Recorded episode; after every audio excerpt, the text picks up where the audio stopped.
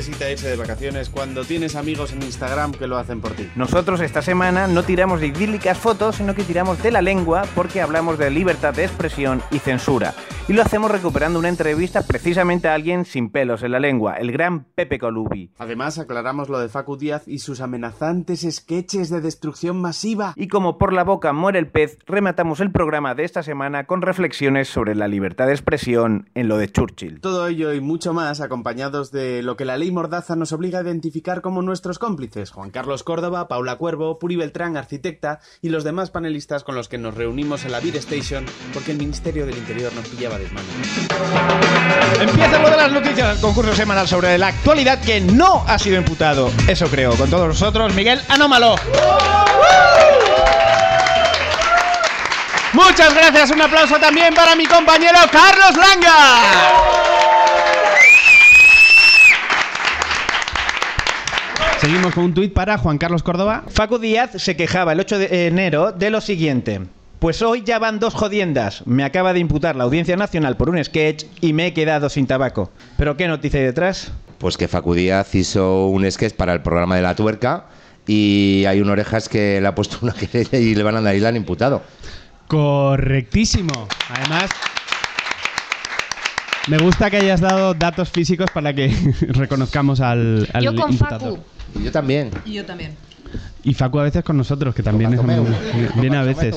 Facu Díaz, que es director y presentador del programa de humor Tuerca News y Envidia de Pelazo, ha sido imputado por la Audiencia Nacional por humillación a las víctimas del terrorismo, como deja claro el título del sketch objeto de la denuncia. El PP se disuelve.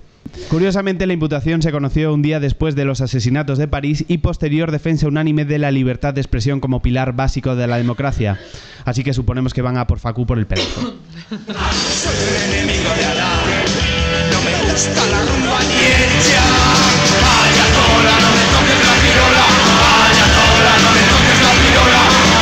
Llegamos ya a una sección que para nuestros invitados justifica plenamente la existencia del derecho al olvido. Es lo de la entrevista.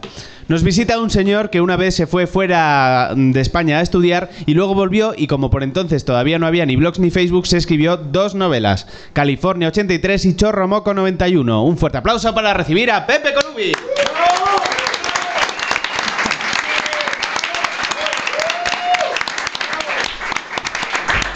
Si hubiera habido Facebook y blogs y estas cosas cuando tú fuiste a California, ¿hubieras escrito la novela o nos hubieras abrazado como todos los que se van de viaje por redes sociales? Eh, muy buena pregunta. No, eh, la hubiera escrito igualmente porque yo lo que quería era hacer un bestseller y retirarme plácidamente y dejar de tener que hacer que trabajo. Y aquí estás, ¿no? Y aquí estoy. De hecho, la escribí y tardé cinco años en encontrar editorial. Fue una cosa penosa y lamentable en la que mucha gente me decía que no cordialmente, ¿no? como señalando la puerta así en silencio. Si para presentarte hubiera tenido que decir, porque dices lo de que te quieres retirar, pero es que haces millones de cosas. Si hubiera tenido que decir todo lo que has hecho y lo que estás haciendo hasta ahora, no hubiera acabado todavía. ¿De dónde te viene la fama de vago? Bueno, eh, es que la vagan- cualquier persona cabal es vaga. Es vaga, vamos, como ímpetu vital. Es decir, yo parece que hago muchas cosas, pero entre cosa y cosa que hago pasan por lo menos cuatro días. Claro, luego las pones todas así de seguido y claro, debido a que tengo una provecta edad, pues ya se van acumulando, pero cosas muy nimias también, ¿no? Pero claro, haces currículums así a lo bestia, pero mi aspiración es estar así. Y no muerto. Está poniendo gesto de Drácula en el ataúd. Exacto. Estar así tumbado en casa Y tranquilamente. me ha inquietado mucho que pongas gesto de Drácula en el ataúd porque tú vives de noche, como Batman, como Drácula. Sí, sí, yo no sé, tengo una, una avería genética que me impide, me, me parece obsceno estar activo por la mañana. Pero ¿cuál es, ¿cuál es tu ritmo de vida en un día? No tengo previsión, de pronto son las 6 de la mañana todos los días. No sabes cómo ha pasado. Y no, pero a ver, es una de las, probablemente la única ventaja de ser freelance. Luego además son todo trabas, inconvenientes. Bueno, los autónomos, eh, en fin, son los grandes olvidados, pero una ventaja tenía que tener, es la de no tener, no depender de un horario. Y la ducha a la hora que quieras también. ¿no? La ducha es- es opcional. Es opcional. Es opcional. Que le- que Mira, le- pues estoy de acuerdo. Es más, yo, yo tengo un toque con la ducha. Me ducho continuamente cada media hora más o menos. Con la esperanza de que alguien entre en la ducha también. Pero vivo solo, estoy loco.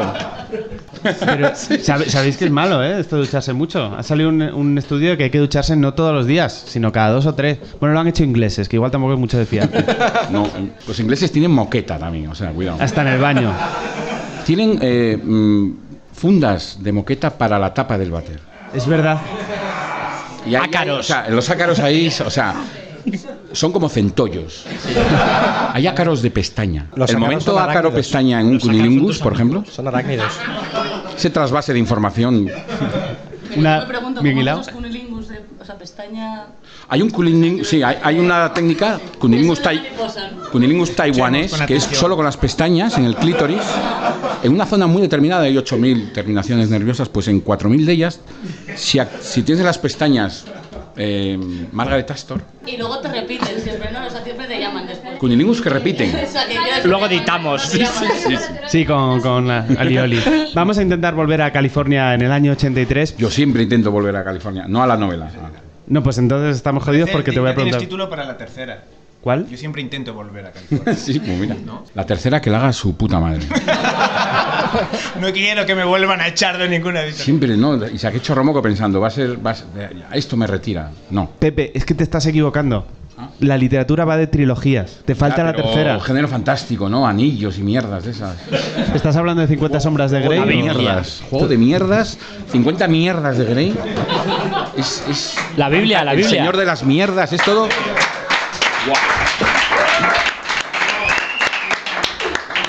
Ah, Para mí, eh, California 83 sería la base de, una serie de televisión cojonuda. Aunque ahora mismo ya podría ser un spin-off de Cuéntame por, tema de fechas.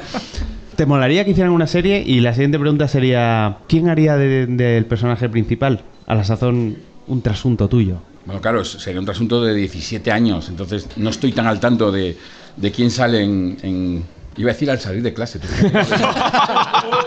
Dani Rovira, es que es. es que es así. Hostia, sería un puntazo, porque eso, eso va por ahí. Hay un proyecto, bueno, iba a decir una primi- no es primicia, pero hay un proyecto muy verde, muy verde para hacer una peli. Ah, una peli. Con California. Una primicia aquí ha Pepe Colubi. Una noticia, lo de las noticias. Yo no lo había oído, para mí es primicia, ya está, Bueno, pues hay, hay- ¿Y quién sí? ¿Te- ¿Se está hablando de algo de.? pues habrá que hacer casting. Yo solo he pedido estar en el casting de las animadoras del instituto, porque hay, hay una previsión de rodar exteriores en California si sale el proyecto. Solo exteriores. Entonces haría falta paisanaje. ¿Y quién está detrás de esto? ¿Algún director guionista o algo? que Eso sí es, eso sí es. eh, bueno, lo voy a decir así como muy rápido. Pablo Maqueda. Yo no lo he entendido. ¿Quién? ¿Quién? Tengo todos sus. Pablo Maqueda. Pablo Maqueda, vale, no os preocupéis. Ahora porque- está, si lo oye esto dirá, pero ¿Qué está haciendo? No, tranquilo, entonces tranquilo, Pepe. Sí.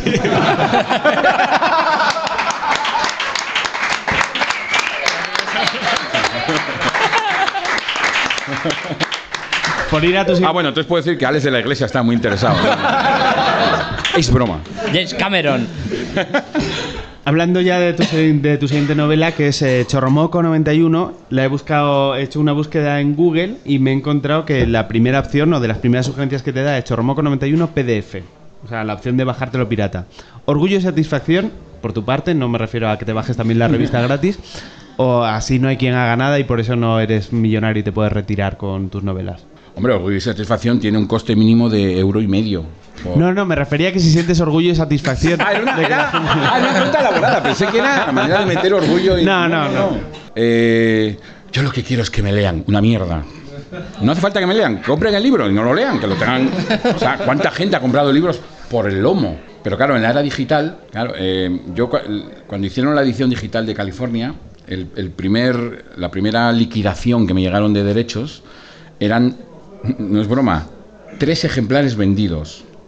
Y a la vez me llegó por otro sitio de una web de descarga que había eh, 400 descargas gratuitas hechas. Porque, porque tienen, tienen esta cosa de poner el dato de las descargas, ¿no? Entonces, bueno, pues. Ima- Claro, todos haríais lo mismo. Mi reacción fue: ¡qué guay! ¡qué guay! ¡qué bien! 400 personas se lo han bajado, pues a lo mejor para, no sé, pues para pasar el rato. Y tres personas han pagado eh, la, la terrible suma de, de 3,25 euros por la novela. Pues no hay más, no hay más respuestas, No, señoría. no solo eres crítico de televisión, sino que yo considero que eres una enciclopedia con patas de la televisión. A ver, hay mucho de fraude ahí. en- eh, bueno, bueno. Es, desarrolla, no, desarrolla. no, no, es que lo digo porque me parece que sabes tanto de televisión que eres capaz hasta de distinguir a Jimmy Fallon de Jimmy Kimmel, que es una cosa Ah, que bueno, sí. casi imposible. El Jimmy Fallon se está viniendo abajo. Se está, se está convirtiendo en el Emilio Aragón de los late nights. ¿Sí? Soy muy fan, ¿eh? Pero fijaros, por favor, la de veces que cuando se sienta un invitado en- a, a la entrevista, ya se está sentando y le está preguntando ¿qué tal tus hijos? Es como la pregunta ya... Porque es, porque es un padre, ya se Porque es sabe padre que reciente, cuando sí. se juntan dos sí, pero padres... entra en un terreno moñas que, que no es propio de Fallon. Pero es Fallon ha, eso. tenido el mejor momento televisivo de lo que va de año, eh, fíjate, que es ese momento con Nicole Kidman en el que descubre que se la podía haber ligado Sí. en directo. Yo quiero llegar a eso, Pepe. Guiño, guiño. Bueno, claro, es un momentazo. Pero el momentazo para mí es cuando Kevin Spacey imitó a Michael Caine y a Bill Clinton en su programa. Son cinco minutos de vídeo, en- está en YouTube y es, me parece, pero no por parte de Fallon, por parte de Kevin Spacey, que es como una especie de semidios. Vosotros en Ilustres, hablando, hablando de teles y cambios y tal, eh, tenéis un premio Ondas, que ya me parece... No lo tenéis, me he Sí, sí, sí, sí. mal. Ah, Sí, pero- Me ha puesto una cara de pena. No nos lo dieron al final. Quiero decir, el Ondas es como la magia de la Navidad o la antesala de los Oscars. Es que, o sea, mm, vale. Claro, pero... No, no, que, que bien, ¿eh? Gracias y tal, pero... Pero eso era lo que te iba a decir, que tenéis un Ondas, que yo no conozco a nadie que os haya visto en el programa y que me diga que no le ha gustado, y, y sin embargo no, no estáis en A un ver, prime en time el, en el gritándolo. 2012 participamos en la gala de los Ondas. Hicimos tres intervenciones. ¿Y entonces os dieron de premio el Ondas del...? No, no, no. Os dieron un vale. Digamos, no, no, no, todo lo contrario. Digamos que ahí eh, nos cordialmente nos metieron en, en la nevera de los innombrables. Se nos fue un poco de las manos, yo creo, realmente, en la ceremonia del liceo, pues eh, usamos un tipo de expresiones y de chistes.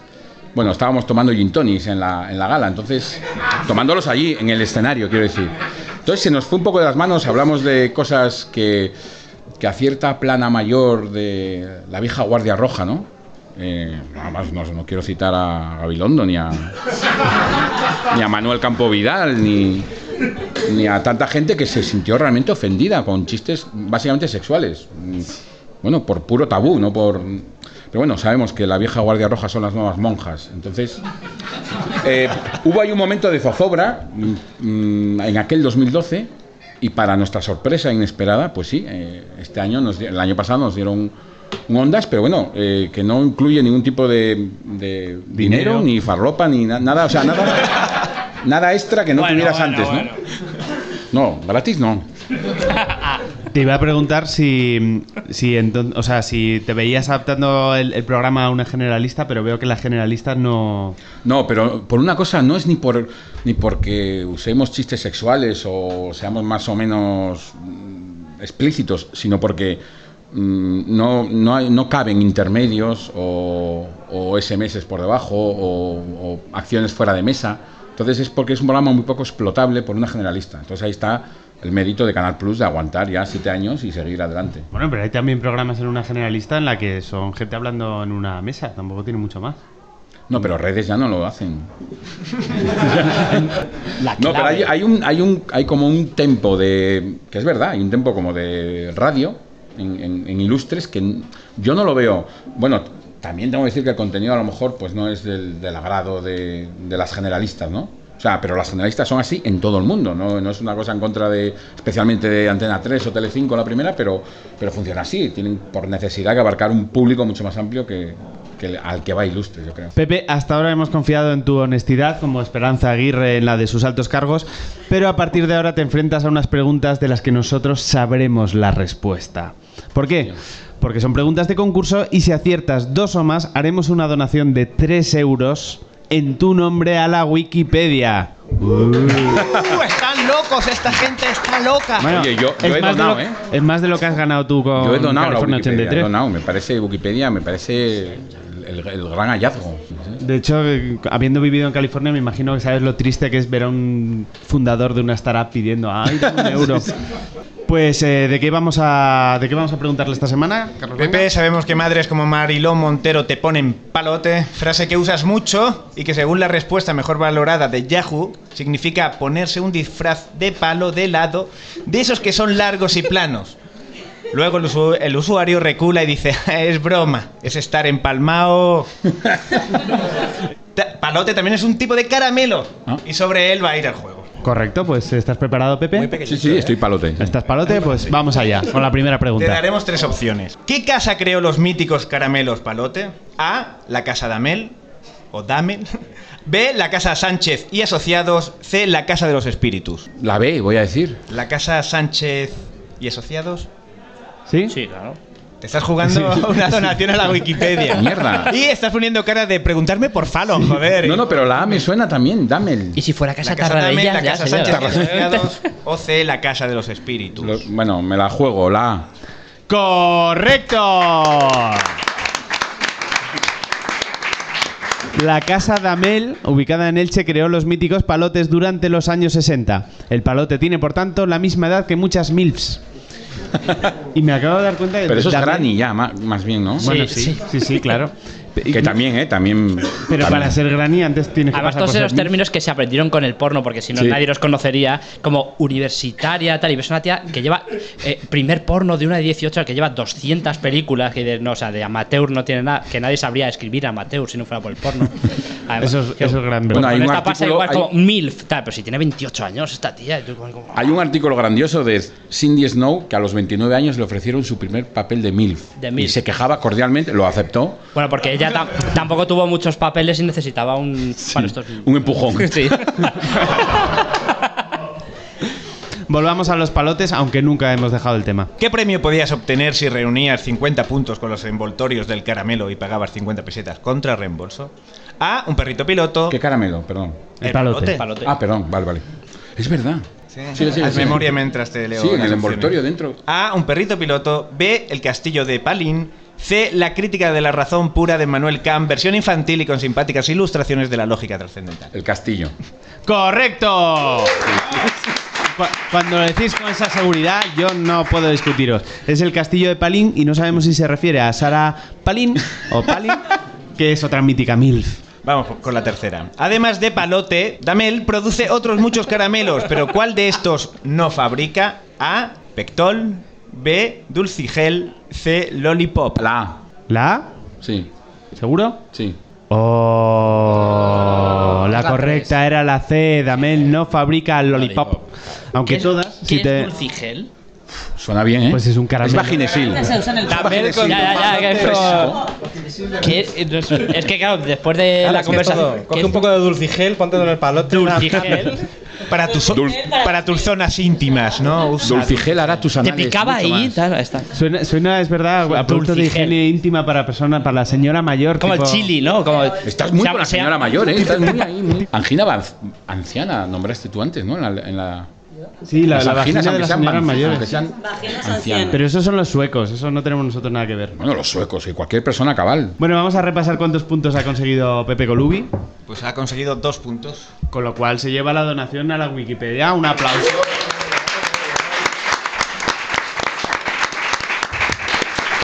Gracias con jugo- por jugar con nosotros esta tarde, Pepe. Eh, a los demás os recordamos que podéis ver a Pepe Colubi en Ilustres Ignorantes, tanto en Canal Plus como en las giras teatrales, y podéis sentir su presencia allá donde dos o más personas se reúnan en su nombre o en el de cualquiera de sus novelas. Aquí en la cuarta fila se podría sentir su presencia. Eh, lo que reunimos ahora son nuestras manos para despedirte con este fuerte aplauso.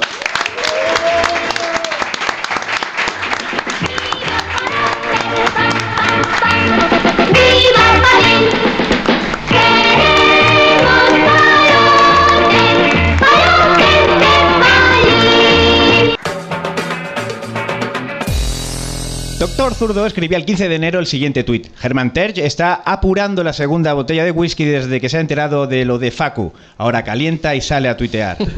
¿Pero a qué noticia hace referencia? Eh, creo que es. A ver, se me, ha- se me han gastado los gigas este mes, ¿vale? Entonces no he podido mirar. Los, es que es así. Gigas, además, Los gigas, gigas, gigas. así como los ricos. Sí, sí. No, no, es, es- es verdad. Entonces, eh, pero creo que es por eh, lo de la imputación de Facu Díaz por hacer apología, comilla, comilla, del terrorismo, PP. ¿Y qué ha pasado Y con que eso? simpática soy, que no tengo gigas y lo sé. ¿Y qué ha pasado con esa bien, imputación? que Que ahora ya no está imputado. Que el- el- ¡Correcto! El juez de la Audiencia Nacional, Javier Gómez Bermúdez, ha archivado la denuncia contra Facu Díaz, el humorista con cara de niño y voz de leñador. Triunfó la sensatez y el juez no ha querido alargar más el sketch, pero eso sí, le ha pedido a Facu el secreto de su pelazo. Yo lo condenaba por el spot en sí, o sea, como- Por el sketch, lo hablamos por el ayer. sketch, sí. Bueno, spot, perdón, de formación profesional. El sketch. Porque esa, Es era la es duda. era ¿no? muy malo, sí. no, esa era la duda, no. Eso es un poco lo que deja entrever el auto de Bermúdez.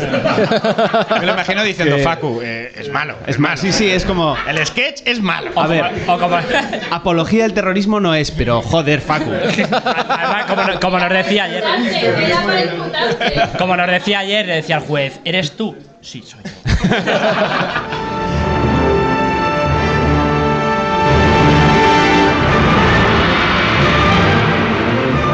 El silencio en la sala. El momento del último salto mortal, el más difícil todavía. Redoble de tambores. Los niños y niñas se tapan los ojos. Nuestros panelistas se untan las manos de magnesio. Se acercan al vacío. El payaso Tachuelas aparece en su mini bici y rompe la tensión. Pero enseguida se recupera porque no hay red y llega lo de Churchill.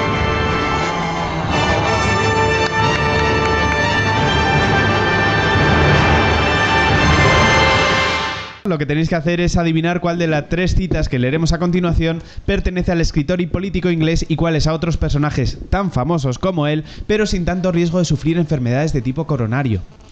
La sección vale como lo que se dejó el Real, Madrid en Mestalla, o sea, tres puntos.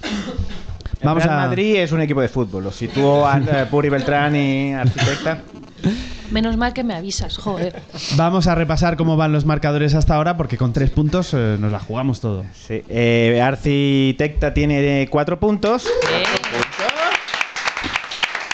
Puri Beltrán tiene dos puntos. Y Juan Carlos tiene cinco, puntos.